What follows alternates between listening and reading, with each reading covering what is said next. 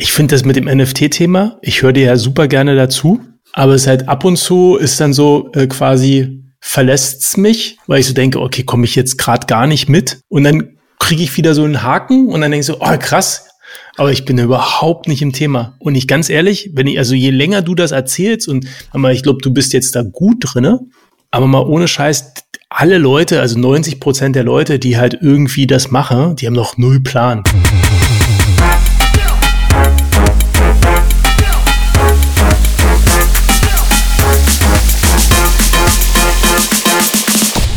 Hallo und willkommen zur 36. Ausgabe vom Humanize Podcast Rewind, dem HMZE Wochenrückblick. Heute mit dabei André Neubauer, CTO bei Smava und Sebastian Heidemeyer zu Erben, Director Technology bei den Tonys.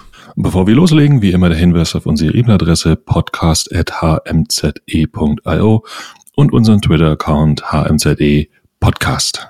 André, du bist wieder da. Schön.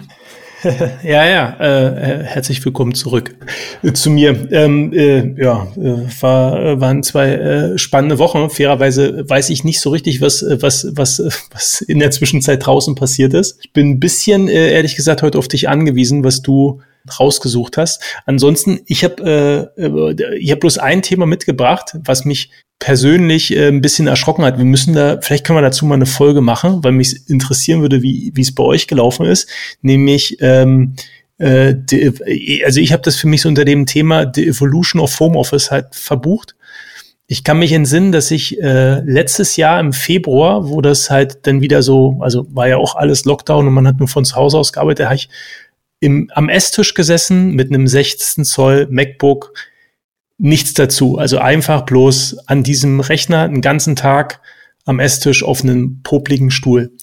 Jetzt ist ein Jahr später und ich sitze äh, in einem separaten Raum mit einem ziemlich guten Tisch, äh, den man Höhen verstellen kann, auf einem äh, mit einem mit einem ordentlichen Bürostuhl äh, vor einem äh, großen Monitor, vor äh, einer äh, externen Kamera mit einem separaten Mikrofon, mit separaten äh, Maus und Keyboard.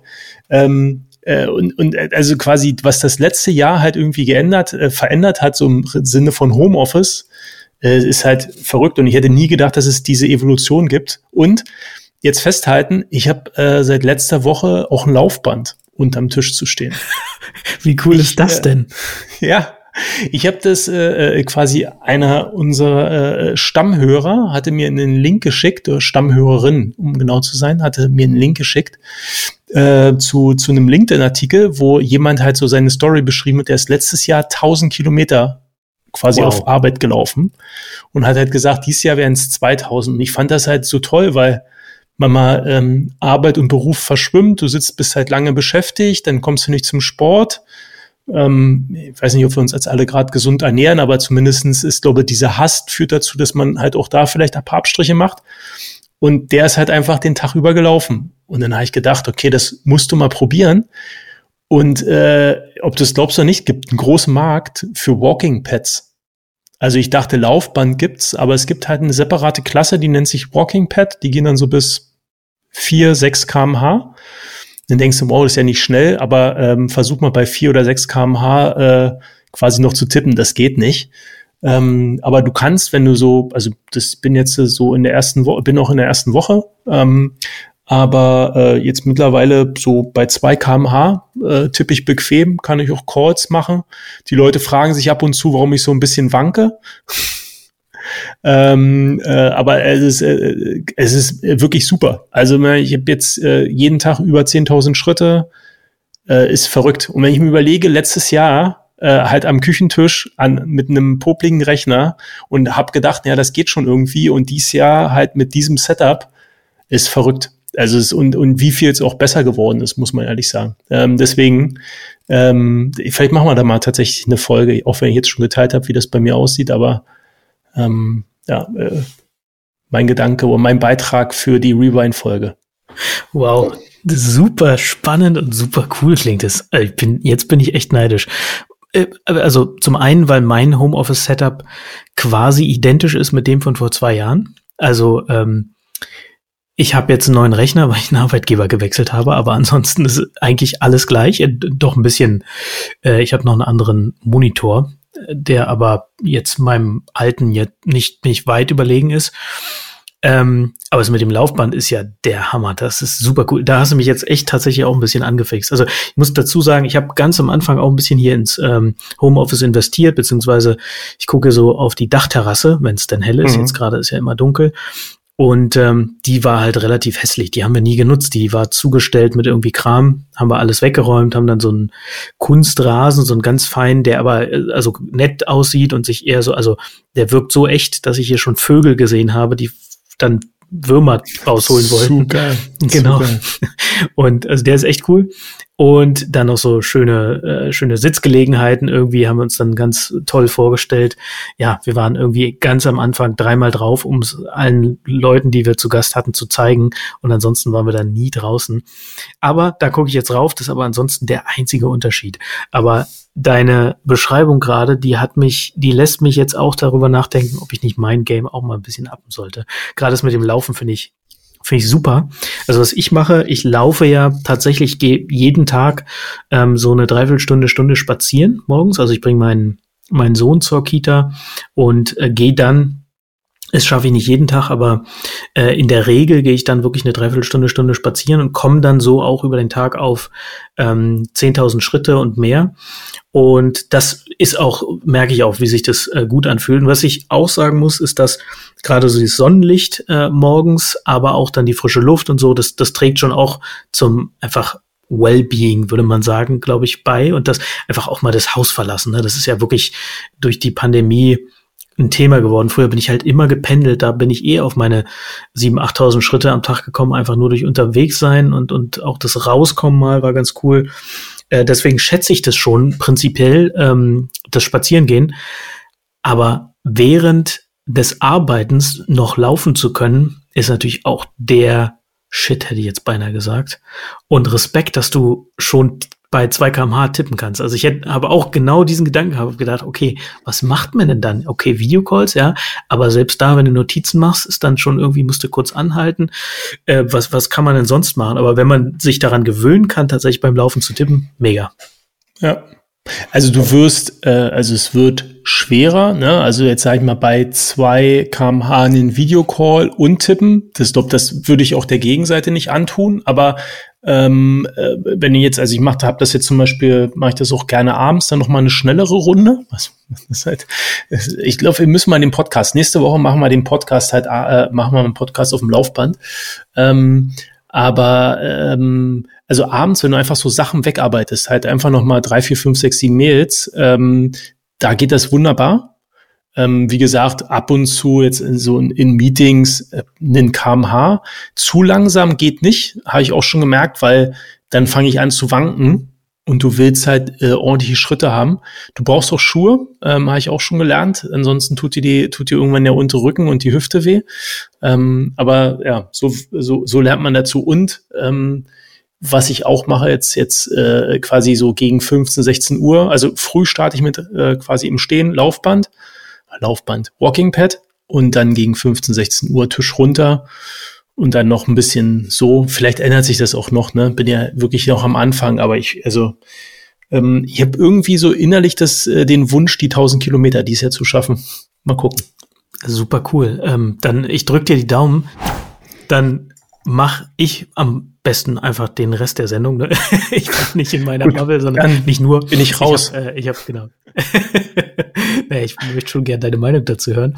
Äh, das eine ist noch, wir haben beim letzten Mal, in der letzten Rewind-Folge über darüber gesprochen, dass Tonga vom Netz gegangen ist, weil bei der Untersee-Eruption des Vulkans vor Tonga ein Kabel, das Internetkabel, ne, was mhm. Tonga mit dem Internet verbindet, äh, kaputt gegangen ist. Und was ich damals verschwiegen habe, ist, dass die tatsächlich 2019 schon mal so ein Internet-Blackout hatten und da tatsächlich auch einen 15 Jahren, Jahres Rahmenvertrag mit äh, Pacific Broadband Satellites Group abgeschlossen haben. Irgendwas ist da aber schiefgelaufen. Die konnten sich irgendwie nicht so richtig einigen. Jedenfalls ist gerade eine Schlichtung anhängig ähm, in Singapur und deswegen sind sie jetzt halt wieder ins gleiche Problem gelaufen. Mal gucken, ob sie ob sie es diesmal hinkriegen, den Vertrag äh, äh sozusagen abzuschließen. Pacific Broadband Satellites Group hat schon gesagt, gleich nach der nach dem Vulkanausbruch, wir könnten den Vertrag jederzeit erfüllen, gebt uns nur ein Zeichen und wir liefern euch schnelles Internet. Verrückt, verrückt. Aber es ist äh, äh, eigentlich äh, traurig, wenn zweimal das gleiche Problem halt irgendwie auftritt. Ne? Also es ist halt irgendwie, du da einfach nicht abgesichert bist. Ja, aber so ich habe es gesehen. Also ich meine mal, äh, das ist halt quasi die Eruption, ne? also quasi aus dem, wahrscheinlich irgendwelche Aufzeichnungen aus dem Weltall. Das ist schon beeindruckend, wenn du so ein äh, Natur-Event, Schauspiel, äh, halt einfach so beobachten kannst, also die Druckwelle. Das ist schon sehr, sehr, sehr beeindruckend. Ja, total. Genau, und, und natürlich irgendwie aus unserer Perspektive die Root Cause Analysis zwar gemacht, aber dann nicht gemäß irgendwie Postmortem Follow-ups eingeleitet, die das die, die Root Cause verhindern würden in der Zukunft, ne? Oder zumindest ja. äh, ein ähnliches Outcome beseitigen könnten. Genau. Das zum Nachtrag zur letzten Rewind-Folge. Die weitere News in dieser in dieser Woche stehen so ein bisschen auch unter dem unter der Überschrift äh, Predictions äh, Check-in so ein bisschen, weil wir weil so ein okay. paar Themen äh, okay. äh, tatsächlich mit den Predictions äh, zu tun haben.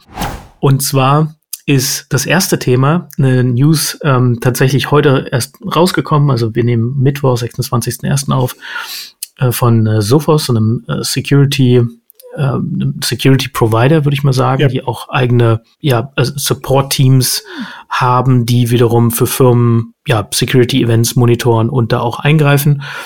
Und die haben so eine Zwischenbilanz gezogen von Log4Shell, mhm. ne, war ja ein äh, großes Thema auch bei uns im letzten Jahr und natürlich auch Teil der Predictions, ne, dass wir Log4Shell auch in diesem Jahr noch groß sehen werden.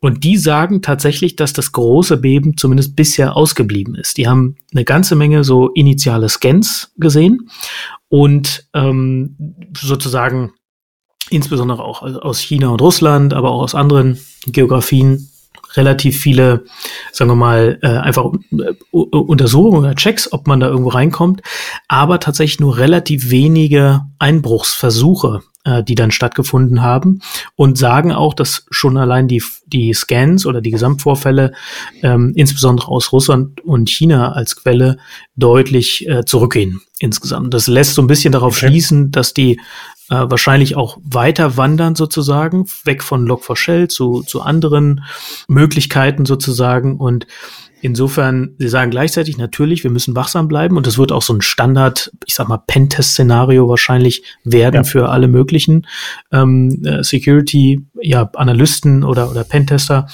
Aber der Super-GAU ist dann doch erstmal ausgeblieben zumindest. Oder ähm, ich glaube, wir hatten das mal in irgendeiner Folge. Äh, die Frage ist natürlich, ob, ähm, wenn man Zugang zu so einem System hat, ähm, man nicht einfach halt einfach das aussitzt und wartet und guckt, wie sich halt gewisse, sag mal, äh, Hacks halt auch einfach entwickeln, ne? Aber gewisse Datenquellen in diesen Hacks. Könnte ja auch gut sein, dass jemand Root Access halt irgendwie erlangt hat und dann jetzt halt einfach ähm, mitliest und guckt und wartet, äh, bis sich halt irgendwie ähm, das in Anführungsstrichen lohnt ähm, ja, aber äh, ja, ich hab's, äh, ich hab's, äh, ich hab's auch gesehen, als du es vorhin geteilt hast. Fand ich spannend die Einschätzung. Aber vielleicht läuft unsere Prediction ja doch noch ins Ziel, auch wenn ich es persönlich nicht hoffe. Also Eher nicht, ne? Also ja. an der Stelle würde man sich wünschen, dass die Prediction nicht zutrifft. Ja. Aber wir könnten eine Prediction machen, äh, quasi, ob, weil das finde ich gut, ist dieses Log4Shell, wird, wird das in die äh, OW, OW, OWW, meine Güte, nochmal. Sag doch OWASP. OW, OWASP, genau, aber äh, äh, wie heißt das hier? Open Web Application Security Project. Ähm, äh, quasi aufgenommen. Das ist ja aktuell, glaube ich, die Top 10. Wird das mhm. jetzt damit dann die Top 11? ähm, das wäre echt mal eine Frage. Ja, ist eine ähm, gute Frage, ja. Äh, gefällt ja. mir. Ja. ja. Könnte sein was ich, ohne dass ich jetzt in die Themenliste geguckt hat, hast du, bloß weil ich es gerade sehe, ähm, ähm, von diesem Let's Encrypt-Problem gehört? Weil nee. das könnte tatsächlich für uns, ähm, ist äh, wahrscheinlich das, äh, wenn ich sagen, das nächste Log4Shell, ähm, nicht in diesem Rahmen, aber tatsächlich riesengroße Probleme. Ich sehe das bloß gerade ähm, unter anderem auch bei Heise. Ähm, dass Let's Encrypt äh, bestimmte Zertifikate äh, zurückzieht, weil die halt in ihren Algorithmen ähm, halt einen Prüffehler drinne haben. Und das bedeutet, dass in den nächsten fünf Tagen relativ viele Zertifikate, also quasi äh, ne, ganz kurz, ähm, die Zertifikate der bis dahin damit verifizierten Domains gelten aber als fehlerhaft ausgestellt und werden gemäß der Richtlinie von Let's Encrypt innerhalb von fünf Tagen zurückgezogen. Das ist, glaube ich, spannend, weil äh, quasi heute plus fünf Tage ist dann nächste Woche Montag. Äh, hoffentlich ähm, schaffen es bis dahin alle halt äh, Let's Encrypt ähm, also äh, quasi die Betroffenen, also die, die Frage ist halt auch, ob die irgendwie benachrichtigt werden. Wow, also ich glaube, das kann nächste Woche Montag halt echt ein GAU äh, sein, weil ähm, Let's Encrypt ja total verbreitet ist. Total. Und die Frage ist, ob die, ähm, ob sich das jetzt halt diese Informationen gut genug verbreitet und halt dementsprechend äh, die Zertifikate geupdatet werden. Ja? Also bloß weil ich es gerade sehe, ähm, das ist ja natürlich eine verrückte Meldung gerade. Uhu. Aber hallo, ist das eine Meldung? Wow, das muss ich morgen erstmal nochmal äh, richtig durchgehen, auch mit unserem Ops-Team. Das könnte uns tatsächlich auch betreffen. Ich glaube, ich schreibe auch gleich eine Nachricht. ich habe schon den Artikel per Slack geteilt. Wow, ja. live on air äh, so ein Ding gefunden. Wow. Genau, zweite Prediction Check-in sozusagen, und zwar der War for Talent äh, oder die War for Talent Prediction. Ähm, gestern, glaube ich, oder jetzt die Woche kam eine Meldung über den Test von auch der Four-Day Work Week in UK. Und zwar wollen da 30 Firmen dran teilnehmen. Ähm, das Ganze wird von der äh, Non-Profit Four-Day Week Global, so eine neuseeländische Non-Profit, die mhm. das auf der ganzen Welt auch vorantreiben möchte. Von denen wird es geleitet. Und da soll es auch darum gehen, dass die Mitarbeiter weniger Stunden arbeiten, gleiches Gehalt kriegen, 80 Prozent sonstiger Benefits. Hier steht so schön in einer äh, in einem Artikel stand so schön drin, while committing to maintain 100% productivity. Das heißt also, die gehen auch davon aus, dass die Produktivität trotzdem nicht sinkt, sondern gleich bleibt. Mhm. Und das Ganze soll sechs Monate laufen. Und danach soll natürlich die Produktivität, aber auch das ähm, Employee Wellbeing, also so ein bisschen die, äh, das Wohlbefinden der Mitarbeiter analysiert werden. Und es gibt auch schon Pläne für Testfälle in den USA und in Neuseeland.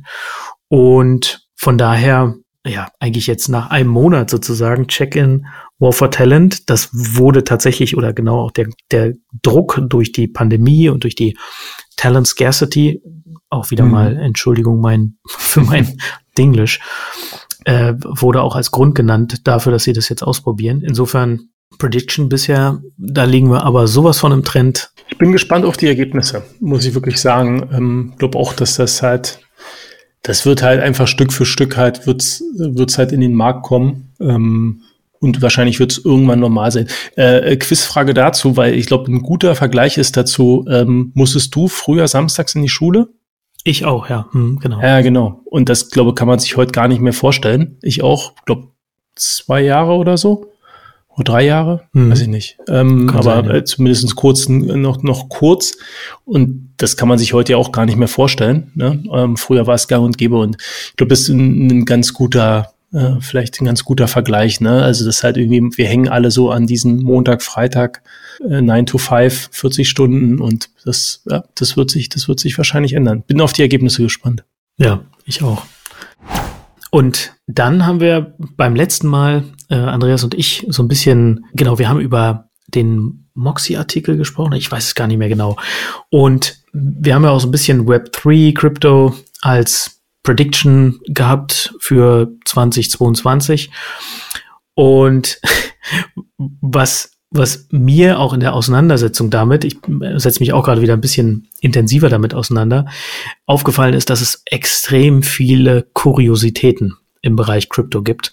Und wir haben uns überlegt, dass wir einfach die neue Rubrik Crypto-Kuriosität der Woche äh, launchen und wollen hier immer eine zum Besten geben. Heute könnte ich ehrlich gesagt fünf zum Besten geben, was da alles passiert ist, ist der oder was ich alles gesehen habe, ist der Wahnsinn. Ähm, ich will nur mal eine zum Besten geben, genau. Und zwar habe ich gelesen, und das ist wahrscheinlich, bin ich da auch echt ein bisschen spät dran, aber dass der Bürgermeister Eric Adams von New York seine ersten drei Gehälter, er hat ein Jahresgehalt von knapp 260.000 US-Dollar, in Kryptos, und zwar in nice. Bitcoin und Ethereum entgegennehmen wird.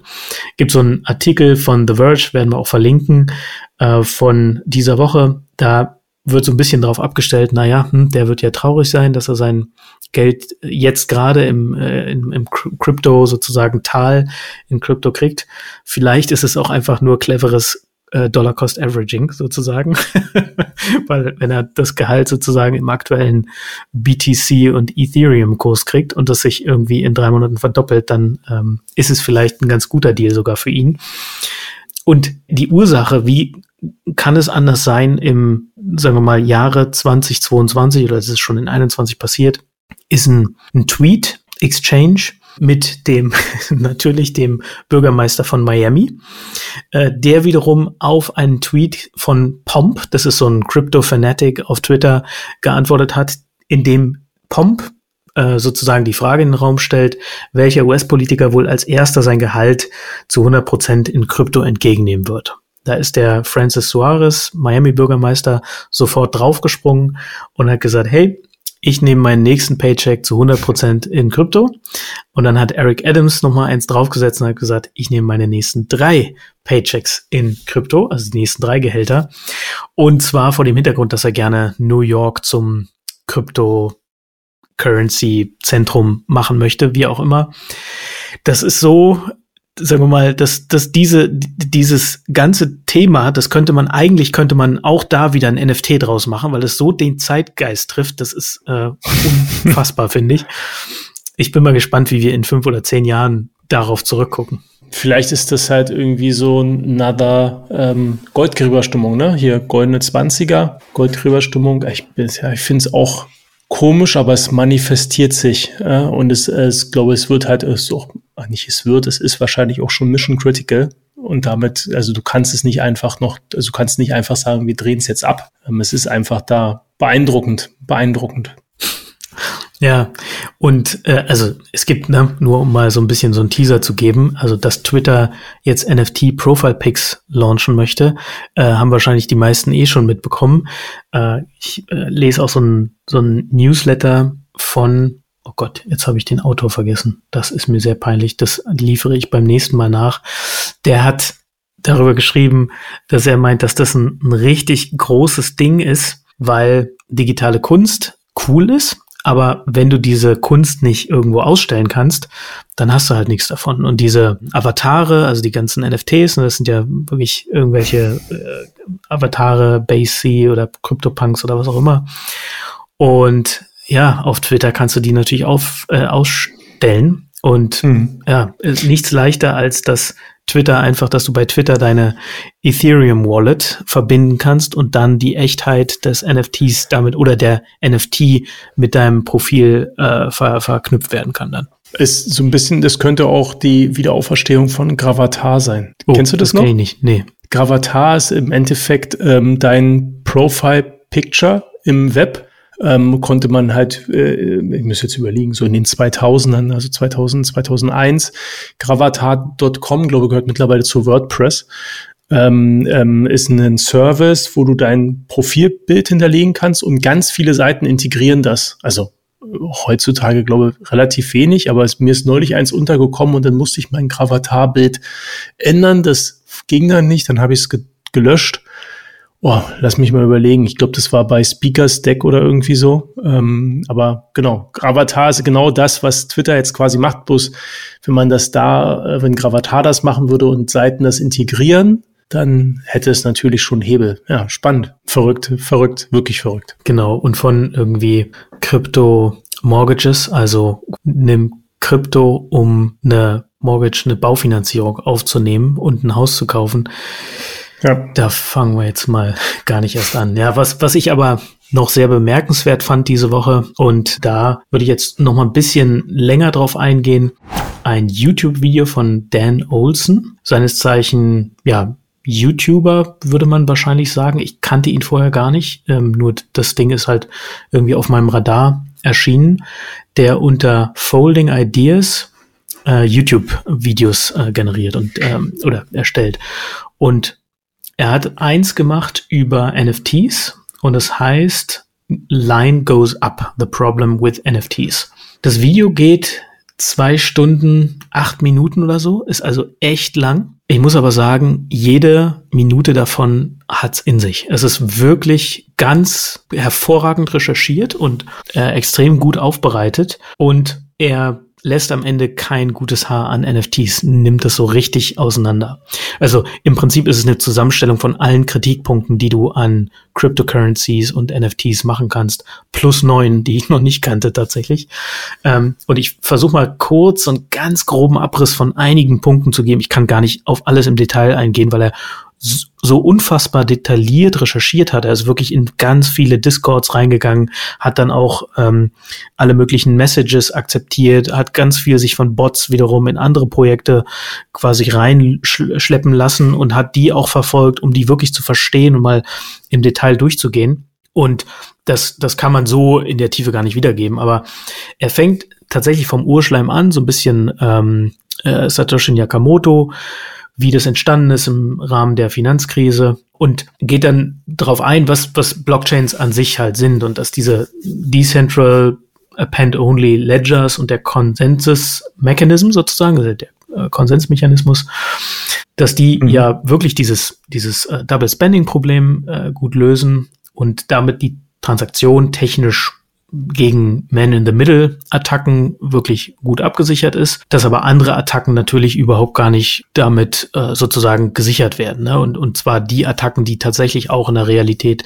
viel häufiger sind. Man-in-the-Middle-Attacken, äh, macht er, sagt er, sind gar nicht so häufig und tatsächlich auch, wenn ich so überlege, wie oft ich schon von einer erfolgreichen Man-in-the-Middle-Attacke gehört habe, dann ist es doch eher selten. Meistens hat man eher dann Social Engineering oder sagen wir mal im Fall von Blockchain halt auch ganz viel Off-Chain-Fraud, ne, wo Leute einfach sozusagen da reingelurrt werden, mir fehlt wieder das deutsche Wort, aber da, Leute dazu verleitet werden, Bitcoins irgendwo hinzuschicken oder ihre Keys irgendwem geben oder so. Und er sagt dann auch, dass da natürlich, und das ist ja auch ein altbekanntes Problem, das Hammer- und Nagelproblem besteht, also irgendwas mit verteilt und irgendwas mit sicher oder manchmal auch nur eins von beidem und immer wird halt irgendwie versucht, eine Blockchain da drauf zu knallen. Ähm, natürlich geht er auch auf die Nachhaltigkeitsaspekte ein und wie viel Waste ja durch Proof of uh, Work entsteht, dass natürlich Proof of Stake auch wieder ähm, bezogen auf den Punkt Zentralisierung ähm, deutlich kritisch ist und insbesondere in Projekten, wo es kein Cap gibt sozusagen für wie viel man staken kann, äh, hat man natürlich ein massives Zentralisierungsproblem. Gibt dann sehr, sehr viele Beispiele auch für Fraud, wo ähm, echter Fraud passiert ist, wo man ja auch schon von vielem gehört hat. Und das aber nochmal so in Reihe zu sehen, ist dann schon auch nochmal beeindruckend. Beschreibt auch wieder die Naivität, die da so ein bisschen drinsteckt von einfach Softwareentwicklern, die so ein bisschen aufgrund der aktuellen Situation auch in so einer Hybris leben und äh, sich dann über alles erheben und dabei äh, ja eine große Naivität eben an den Tag legen, Regulation gegenüber, aber generell auch so ein bisschen Altes einfach durch Neues ersetzen, ohne das Alte mal zu verstehen, warum das eigentlich so ist, wie es ist und was es für Probleme hat, statt nur die Symptome sozusagen ähm, zu versuchen anzugehen. Und geht dann am Schluss tatsächlich erst auf diesen NFT-Hype so ein bisschen ein, wo er auch den Case macht und das ist ja tatsächlich auch schon mehrfach in, in verschiedenen äh, verschiedenen Medien äh, auch ein bisschen nachgewiesen worden, dass die Krypto oder die NFTs in Teilen ja einfach so hochgejazzt werden durch ganz wenige Wale, um so einfach hm. Krypto-Projekte äh, oder Währungen oder wie auch immer einfach hoch zu jazzen.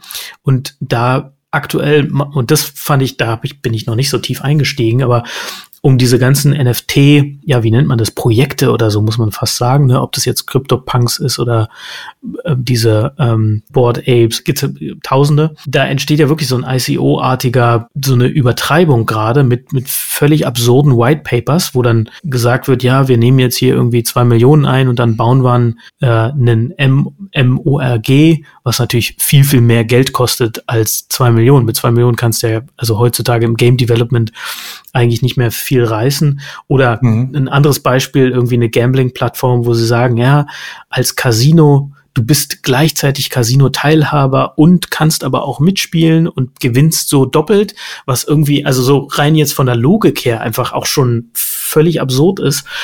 Und dann am Schluss, und das hat mir dann wirklich so ein bisschen den Boden unter den Füßen weggezogen fast, weil ich kann, also zu allem, was, was er da ansonsten beschreibt, kann ich nur sagen, da sind das ist alles korrekt recherchiert, das ist alles korrekt, da ist nichts ähm, äh, irgendwie falsch dargestellt sozusagen. Er in seiner Art und Weise der der Story, das Narrativ ist natürlich ganz klar negativ. Ne? Man könnte genauso gut auch ein, ein positives Narrativ geben mit ganz vielen positiven Beispielen. Aber der letzte Punkt, der ist dann doch, der hat mir wieder, wie gesagt, so ein bisschen den Boden unter den Füßen weggezogen. Und zwar äh, hat er super simpel halt gesagt, naja, Smart Contracts sind Code, ne? Da hast du halt auch Bugs drin. Hat ein Beispiel hm. gebracht für, und da die, die Blockchain ja immutable ist, ist halt Bugfixing auch ein bisschen schwierig so, ne?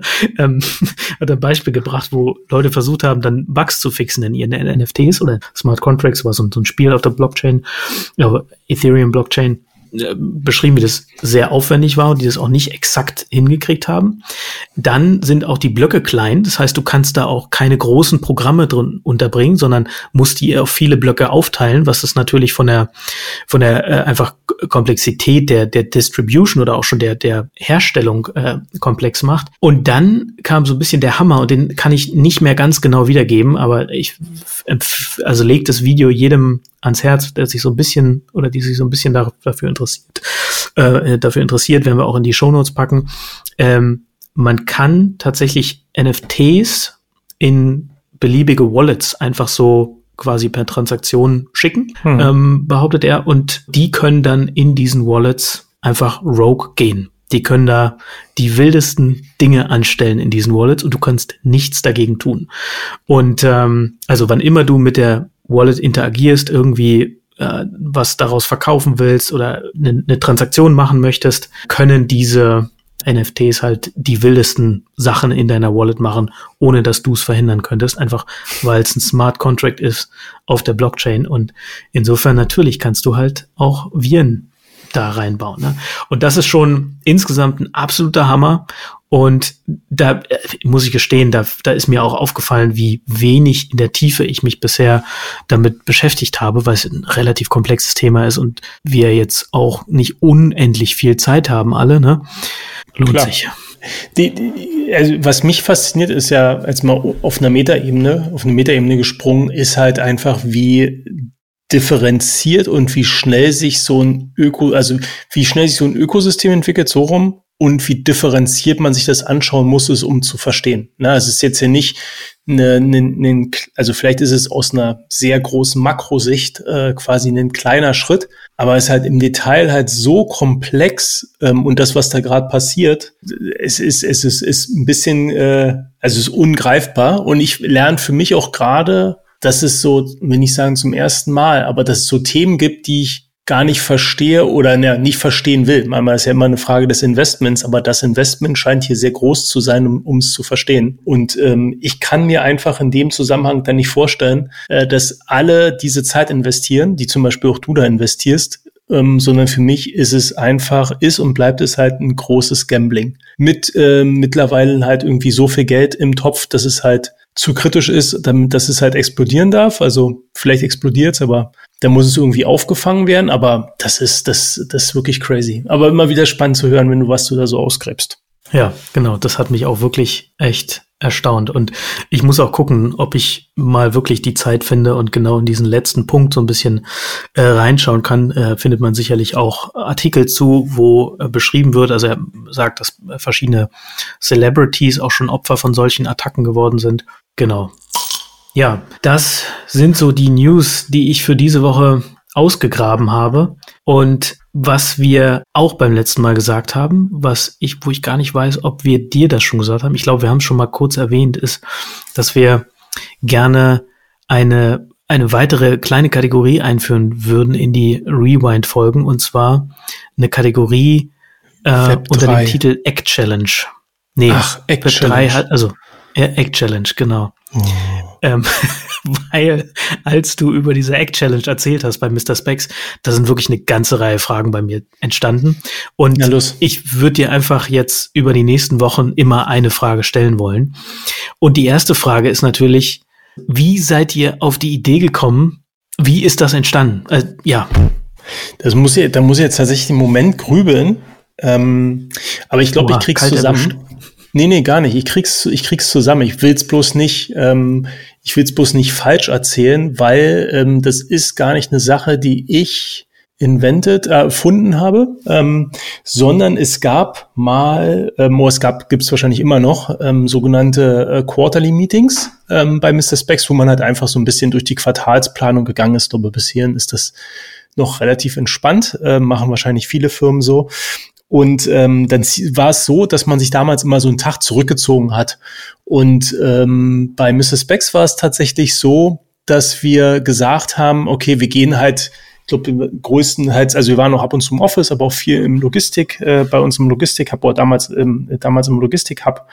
Und ähm, da war dann halt einfach nicht zu groß mit Essen ähm, in der Umgebung. Also haben wir uns selbst versorgt und hat jeder ein bisschen was mitgebracht. War eigentlich ganz, ganz cool, weil ähm, gab es halt immer einen bunten Mix. Und irgendwann äh, hat äh, jemand halt Eier mitgebracht, ohne dass ich jetzt die Person nenne. Aber vielleicht, ich, wenn das halt online geht, werde ich das forwarden. Die Person wird sich freuen, bestimmt ähm, äh, quasi ging es darum, ja, ich mache gekochte Eier. Und ja, gekochte Eier, was ist denn halt, damals hatte ich halt was sind gekochte Eier? Ähm, und äh, habe dann gemerkt, dass es da ein richtiges Fable für gibt, ja, also quasi fünf Minuten 45, genau, also auch dann halt irgendwie nach Größe und tralala. Und dann wurde da so über die Zeit eine Wissenschaft raus. Ähm, und äh, wenn man sich da so viel Mühe gibt, naja, dann äh, quasi geht's natürlich auch am Ende darum, wer kann denn die meisten Eier dann essen. Ähm, und dann gab's halt äh, neben all den Sachen, die da präsentiert wurden, oder die diskutiert wurden, ähm, halt auch immer eine Liste, also die Ecklist, äh, äh wo, wo man dann halt irgendwie eine Competition hatte. Und also am Ende sind wir Menschen ja dann doch, stehen wir ja doch irgendwie im Wettkampf und sind halt irgendwie ambitioniert, ja. Und äh, dann äh, quasi wollte man das, ähm, wollte man das halt gewinnen und äh, gab halt dann jedes Mal einen Strich, wenn man halt ein Ei gegessen hat. Ich habe, äh, ich will jetzt nicht zu viel verraten, aber für den Fall, dass du mal fragen, ich verrate nicht, wie viel Eier ich mal gegessen habe an einem Tag, aber ich habe mal gelesen, dass ein Inder an so einer Egg-Challenge gestorben ist. So als Fun Fact. Also man kann noch zu viele Eier essen, also ist auch durchs Eiessen passiert. Ähm, wir können ja mal irgendwann auflösen, äh, quasi wie viel da so in der Runde das Maximum war, aber ich habe häufig gewonnen, aber auch häufig die andere Person und das war immer so ein bisschen Fun Fact, wenn es dann zum äh, ja einmal einmal im Quartal zu diesem Meeting kam. Abgefahren. Das heißt also, es ging gar nicht ums perfekte Ei kochen in der Challenge, sondern um das die meisten Eier essen. Ja, es ging, also am Anfang ging es halt vor allen Dingen um das perfekte Ei zu kochen, weil ein perfektes Ei, davon isst du halt auch sehr gerne sehr viel. Ne? Also es ist halt ähm, ähnlich, als wenn wir, stell dir vor, ich würde euch zu Rippchen einladen und die Rippchen sind einfach sehr, sehr gut. Dann isst du halt mehr, als wenn die Rippchen gut wären. Und die Eier, äh, also man kann da wirklich ein Kunstwerk draus machen und wenn die halt wirklich on point sind, ähm, weiß nicht, Eiweiß quasi fest und Eigelb flüssig, das ist halt einfach eine ganz andere Liga als halt irgendwie so ein zehn Minuten hart gekochtes Ei, wo du denkst, wird mehr im Mund. Ähm, genau. Und äh, quasi daraus hat sich dann diese Challenge entwickelt. Das heißt, also, es gab sogar zwei, ne? Also einmal die ja, Ei-Koch-Challenge. Okay, gut, dann sind meine Fragen, die beziehen sich nämlich eher auf die Koch-Challenge. Aber ja. äh, dann haben die noch ihre Gültigkeit. Ich kann einen Fun-Fact noch erzählen. Also einmal sind uns die Eier ausgegangen, dann haben wir welche bestellt bei äh, Prime Now. Und äh, weil Prime Now, glaube ich, ja damals bloß ab 25 Euro oder ab 20 Euro geliefert hat, war dann immer der, äh, quasi der Trick war dann immer ähm, noch einen Gutschein mit reinlegen. Und dann haben wir uns halt in einem Zwei-Stunden-Fenster halt ähm, Eier liefern lassen. Das war, also war schon teilweise ziemlich, ich glaube, kann man im Außenstehenden nicht erklären. ja, so auf jeden Fall klingt, äh, klingt sehr lustig. Cool. Ja, damit würde ich sagen, war's das für diese Woche Rewind. Hat Spaß gemacht und ja, ich hoffe, es war ein bisschen interessant. Absolut. Ich bin gespannt. Nächste Woche greifen wir dann auf, äh, wie viele Webseiten halt broken sind durch das äh, Let's Encrypt ähm, Problem. Aber hallo.